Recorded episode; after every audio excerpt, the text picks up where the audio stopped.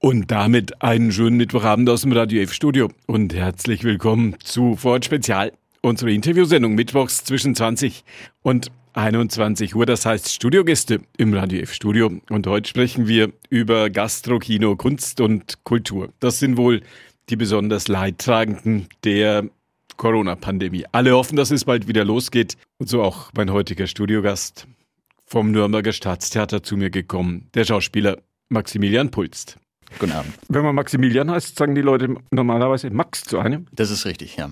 Sagt noch jemand Maximilian? Naja, nur eigentlich meine Mutter, wenn es ernst wird. So dieser, dieser, typische Fall, wenn dann der Vollname kommt, äh, hat man irgendwie Scheiße gebaut. Erinnern Sie sich noch, wann Sie zum letzten Mal auf der Bühne standen? Ja, tatsächlich. Ähm, das war Anfang März muss das gewesen sein, äh, mit äh, Kasper von Handke, genau, haben wir gespielt. Und das waren so die letzten, die letzten Momente. Aber das verblasst irgendwie alles. Wir hatten ja auch im, im Oktober, letzten Oktober hatten wir ja schon mal irgendwie noch, noch, noch eine kurze irgendwie Öffnung vor 50 Leuten oder so. Und äh, diese Eindrücke sind tatsächlich viel, viel stärker als dieses volle Haus, was irgendwie wir dann irgendwie, Gott sei Dank, irgendwie zahlreich hatten in den letzten Jahren. Aber dann irgendwie plötzlich vor 50 Leuten als Obergrenze zu spielen, ist dann natürlich in so einem großen Haus eine neue ähm, Erfahrung. Kaspar ist gut angekommen, großer Erfolg. Ein Nürnberger Findelkind von einem Nobelpreisträger. Ja. Frühwerk von Peter Handke, Kaspar Hauser auf der Suche nach sich selbst vergnüglich fürs Publikum und auch für Sie. Fürs Publikum war es vergnüglich, für uns war es eine, das ist Hochleistungssport, diese Inszenierung, weil dieser Text so äh, anspruchsvoll ist und das eigentlich wie so eine, wie eine Fuge ist, so eine Sprechfuge und wenn man da einmal mit der Konzentration weg ist, äh, schmeißt es einen aus dem Abend. Und das ist bei anderen Abenden leichter irgendwie zu, wieder aufzufangen, weil man dann irgendwie improvisieren kann oder so und das ist mit Handgetexten sehr, sehr schwer. Jetzt muss ich Sie noch fragen, was ja. man in diesen Tagen immer gefragt wird. Ja. 25 Prozent der Menschen will nicht geimpft werden, der Rest so schnell wie möglich. Sie haben schon einen Impftermin am Horizont. Sie sind Anfang Mitte 30, da muss man möglicherweise ein bisschen warten. Ich habe sogar schon meine erste Impfung. Hausarzt. Hausarzt, genau, richtig. Ja, mit AstraZeneca habe ich mich impfen lassen. Theater, Schauspiel kommen sich viele Menschen sehr nahe. Genau, da war irgendwie, genau, so äh, irgendwie eine Zugewandtheit. Und natürlich junge Männer. Bei jungen Männern irgendwie ist dann ja das Risiko nicht so hoch. Bei älteren Männern wie ja. bei mir auch nicht. Wir ja. können das problemlos nehmen. Ja. Bevor ich Sie jetzt nach den Nebenwirkungen frage, sprechen wir jetzt dann doch.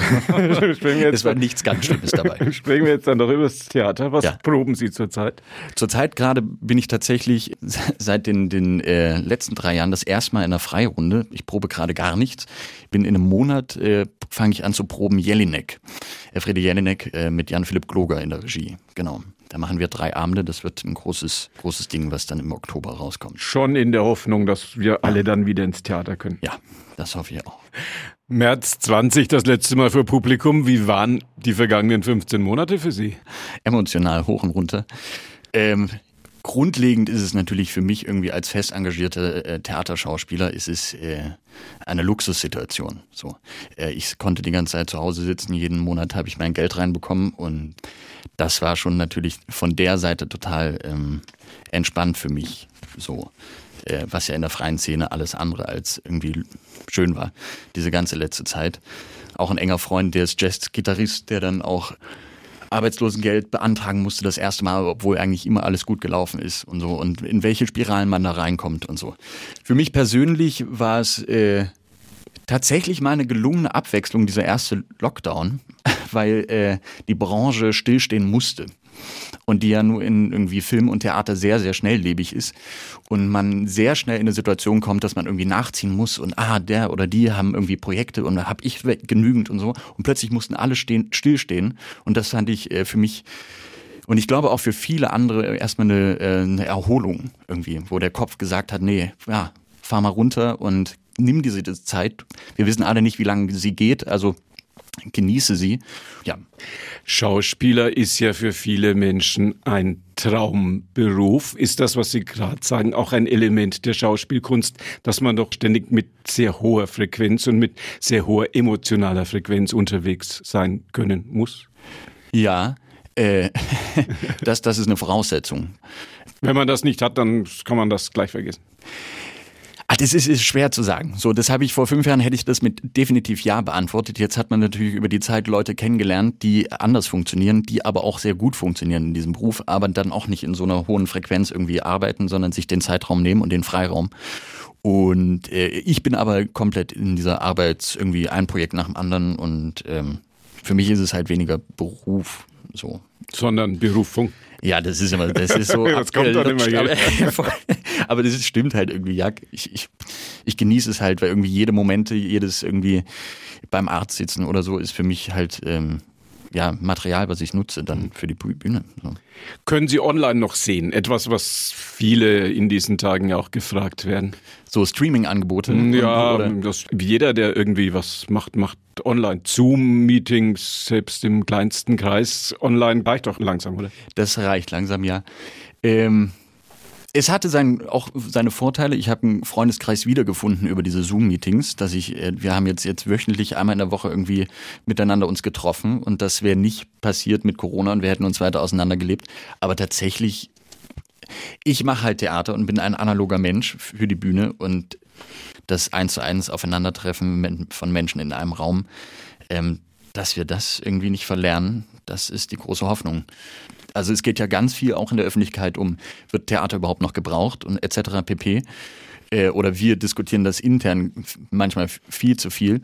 Und dann denke ich mir so, das ist die Chance, die wir haben, da eine Insel zu bauen für Menschen, die sagen so, okay, ähm, wir kommen hier mal alle zusammen und sehen einfach nur Menschen äh, auf der Bühne zu, wie sie sich begegnen. Und da brauchen wir gar nicht so großes Bohai drumherum mit irgendwelchen Installationen und wir müssen nicht in den digitalen Raum gehen.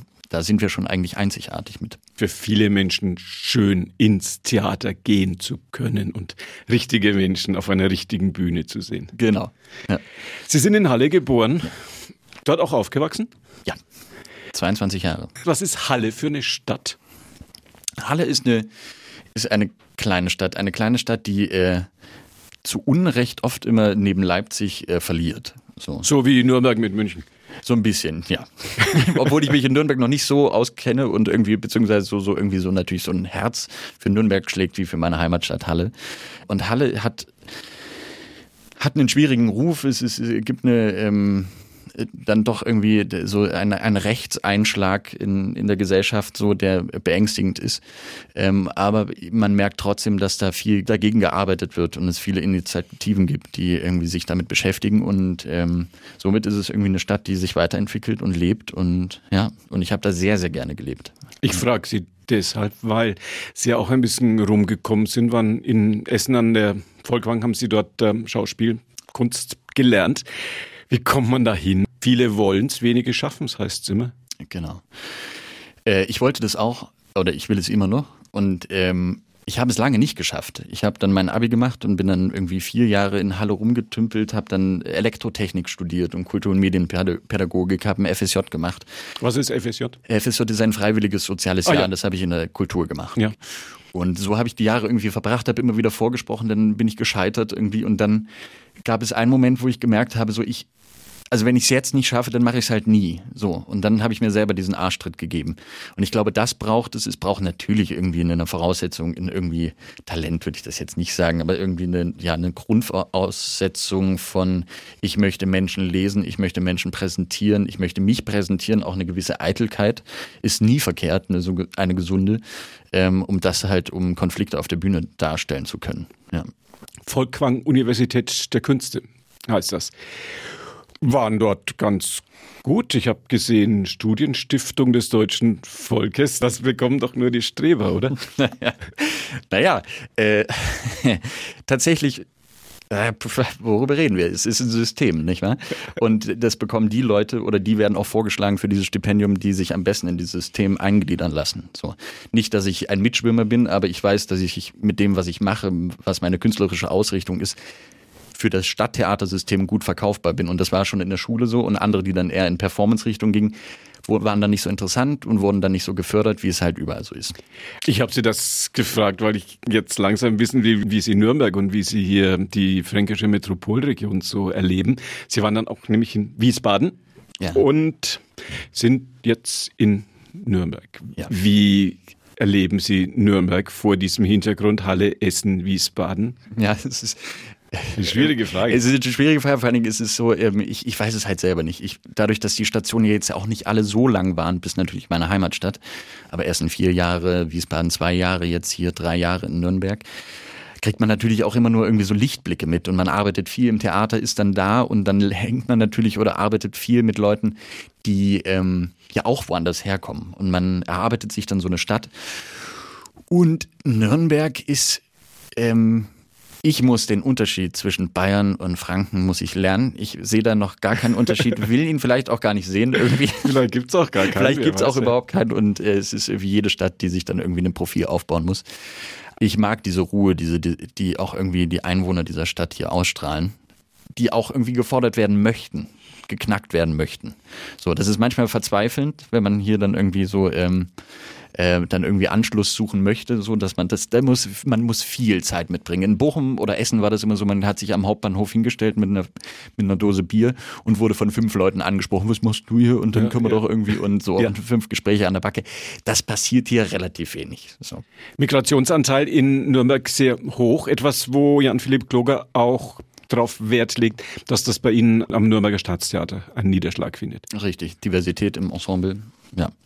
Ich habe gesehen bei der Vorbereitung auf das Gespräch mit Ihnen, dass in Wiesbaden große WG angesagt war. Wie halten Sie es in Nürnberg in diesen Corona-Tagen? Auch mit anderen zusammen oder allein? Allein tatsächlich. Ich habe, ähm, ich habe meine WG, ich hatte eine WG hier und die habe ich dann aufgegeben, äh, kurz bevor Corona kam. Und dann saß man irgendwie alleine zu Hause und dachte so, ah, vielleicht war es ein schlechter Zeitpunkt, dies jetzt zu tun. Nein, überhaupt nicht. Ich genieße meine Wohnung so in der Innenstadt gelegen und äh, eine kleine süße Wohnung und das kann man aushalten. Kurzer Weg zum Richard-Wagner-Platz. Genau. Haben Sie sich mal Schweinau angeguckt? Das wäre ja fast die Heimat unseres nächsten Bundeskanzlers geworden, um ein Haar. Nein, habe ich, hab ich tatsächlich noch nicht. Nein. Kommen Sie mal raus. Kommt man, wenn man zwischen Bühne, Theaterkantine und vielleicht gelegentlich ein bisschen zu Hause pendelt, Bekommt man von so einer Stadt viel mit? Eher weniger, das muss ich zugeben. Es ist, ähm, ich bin da aber auch sehr speziell. Ich verbringe sehr, sehr viel Zeit im Theater. Auch wenn die Proben zu Ende sind, sitze ich noch auf Probebühnen rum und ähm, irgendwie mache meine Textarbeit im Theater und verbringe dann eigentlich das, den ganzen Tag im Theater. Dann ist abends Vorstellung und dann trinkt man noch ein Bierchen in der Kantine. Und somit kriege ich dann wenig mit. Und wenn ich dann mal frei habe, äh, verlasse ich eher die Stadt und besuche Freunde und nutze halt diese wenige kostbare Zeit, um dann mal irgendwie auch Tapetenwechsel und raus. Und ich liebe ICE-Fahrten. Es ist wirklich, es ist eine große Freude für mich. Ich habe auch keinen Führerschein, werde ihn auch, auch wahrscheinlich nie machen, weil ich es einfach nicht aufgeben möchte, irgendwie aus dem Fenster zu gucken und dann die drei, vier Stunden zu sinnieren und zu lesen und ja. Jahreskarte. Ja, naja, da muss ich nochmal nachverhandeln. Aber Vielleicht eher Fahr und Spar oder wie heißt der günstige Tarif? genau, Sparpreis. Das ist aber der Bahn. Ein Mann, der Nürnberg geprägt hat, den Protestantismus mit nach Nürnberg gebracht hat, war Martin Luther. Sie haben ihn gespielt. Wie haben Sie diesen Mann, der hier im Augustinerkloster ja auch immer wieder Station gemacht hat, ist jetzt heute blöderweise ein Parkhaus draus geworden. Neben der Sebalduskirche war das ja, ja das Augustinerkloster. Sie haben ihn in Bad Hersfeld ja einen langen Sommer lang immer wieder verkörpert. Ja, 30 Vorstellungen oder 32 Vorstellungen haben wir gespielt. Ähm, das Eindrücklichste war eigentlich in dieser Stiftsruine in Bad Hersfeld das zu spielen, wo auch Martin Luther tatsächlich dann zu dem Jahr 500 Jahre oder paar mehr äh, vorher gepredigt hatte einmal. Also und dann da in dieser Ruine zu stehen, wo halt zuvor irgendwie er auch irgendwie Schritte tat, das war schon eindrucksvoll. Und dann ist das unter freiem Himmel und äh, wenn man, ich hatte den, es gab mehrere Luther-Darsteller und ich hatte den jüngsten da gespielt und wenn es dann anfängt, während der Vorstellung zu gewittern und ähm, plötzlich der Himmel über einen zusammenbricht, dann gibt es dann irgendwie kaum eine, irgendwie die Grenze zwischen Maximilian Puls und Luther ist dann irgendwie sehr verschwimmt und man muss dann sehr lange brauchen, um nach dieser Vorstellung runterzukommen. Und also es war schon, und diese Figur Luther ist halt sehr streitbar. Äh, da fand ich auch in diesem Lutherjahr sehr schwierig, was auch aus ihm gemacht wurde, wie wenig er auch ähm, kritisch beleuchtet wurde. Also in der großen Öffentlichkeit, klar gab es in kleinen Formaten und so, aber äh, die Äußerungen von ihm. Also das, äh, da ist schon ein guter Rassismus zu erkennen und ähm, das haben wir so ein bisschen versucht, da irgendwie einfließen zu lassen, aber es war dann doch. Auch ein bisschen Antisemitismus, sagen viele, der ja, auch noch dabei ja. war. Emotionen bei uns hier, um zurück zum Nürnberger Staatstheater zu kommen. 20 Jahre großer Bruder streamt sich in diesen Tagen. Bis Mitternacht können Sie es noch abrufen. Big Brother is watching you. Das war der Fernsehhype vor eineinhalb Jahrzehnten.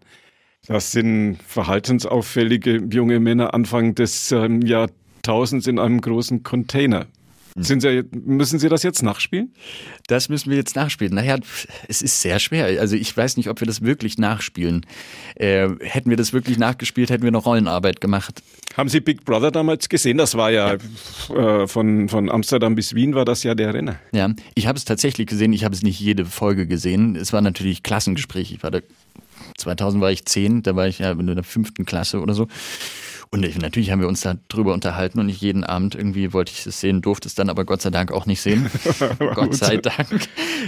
Und jetzt plötzlich äh, spielt man das so nach und guckt sich diese Aufzeichnung an und denkt sich so, tatsächlich so viel hat sich dann gar nicht verändert, wenn ich bei Instagram reingucke und die Selbstdarstellung und alles Mögliche. Und deshalb ist es, glaube ich, nicht unser Anliegen, jetzt irgendwie einen Reenactment von äh, Big Brother zu machen, sondern eher das auszustellen und da irgendwie Fragen aufzuwerfen. Wenn Sie reingucken möchten, das wurde eingeladen zu den 46. Mülheimer Theatertagen, Streamingtagen in diesen Tagen bis Mitternacht können Sie es noch abrufen, wenn die Radioführer neugierig geworden sind. Kann man sich noch holen. Kaspar, haben Sie eingangs gesagt, war eine der großen, der schweren Rollen, die Sie hier in Nürnberg gespielt haben. Da stand die wenn man in Nürnberg ist, muss man über Fußball reden. Ich glaube, in Dortmund und in Nürnberg muss man über Fußball reden, heißt es immer in Schalke auch ein bisschen, obwohl sie da jetzt mittlerweile nicht mehr so gern drüber reden. Da stand die, die Aufstellung des ersten FC Nürnberg auf dem Vorhang, die Aufstellung des ersten FC Nürnberg, 27.01.68. Richtig. Haben Sie mal jemanden getroffen von den damals jungen Männern, viele davon, die ja heute noch in Nürnberg ja. äh, unterwegs sind? Äh, tatsächlich nicht, nein. Nein, leider, leider habe ich keinen getroffen. Wäre interessant gewesen. Wäre total interessant gewesen, aber äh, es gab leider keinen Kontakt. Ich finde es ja auch absurd, dass das ist ja, diese Aufstellung ist ja ein Gedicht auch ja. von Handke. Also es ist natürlich für Fußballfans irgendwie, es ist einfach die Aufstellung, aber man kann es auch als Gedicht sehen. Das fand ich irgendwie einen schönen, schönen Move, irgendwie das als äh, Eröffnung eines Theaterabends zu setzen. Ja wie sich dann irgendwie Theater und Fußball irgendwie dann doch oft die Hand geben. Die schönste Aufstellung, die die Nürnberger kennen, ja. weil das mehr oder weniger die Mannschaft war, die ja wenig später auch deutscher Fußballmeister geworden ist. Lang, lang ist ja. Waren Sie mal beim Club? Waren Sie mal in Fürth? Gucken Sie ein bisschen Fußball? Schwingt das bei Ihnen noch mit? Kein Fußball, nee. Haben Sie es mit Sport? Ich habe es ein bisschen mit, also tatsächlich, also ich freue mich, wenn der SV Werder Bremen gewinnt. So, das ist so aus Kindertagen. Ja. ist das so meine Sympathiemannschaft.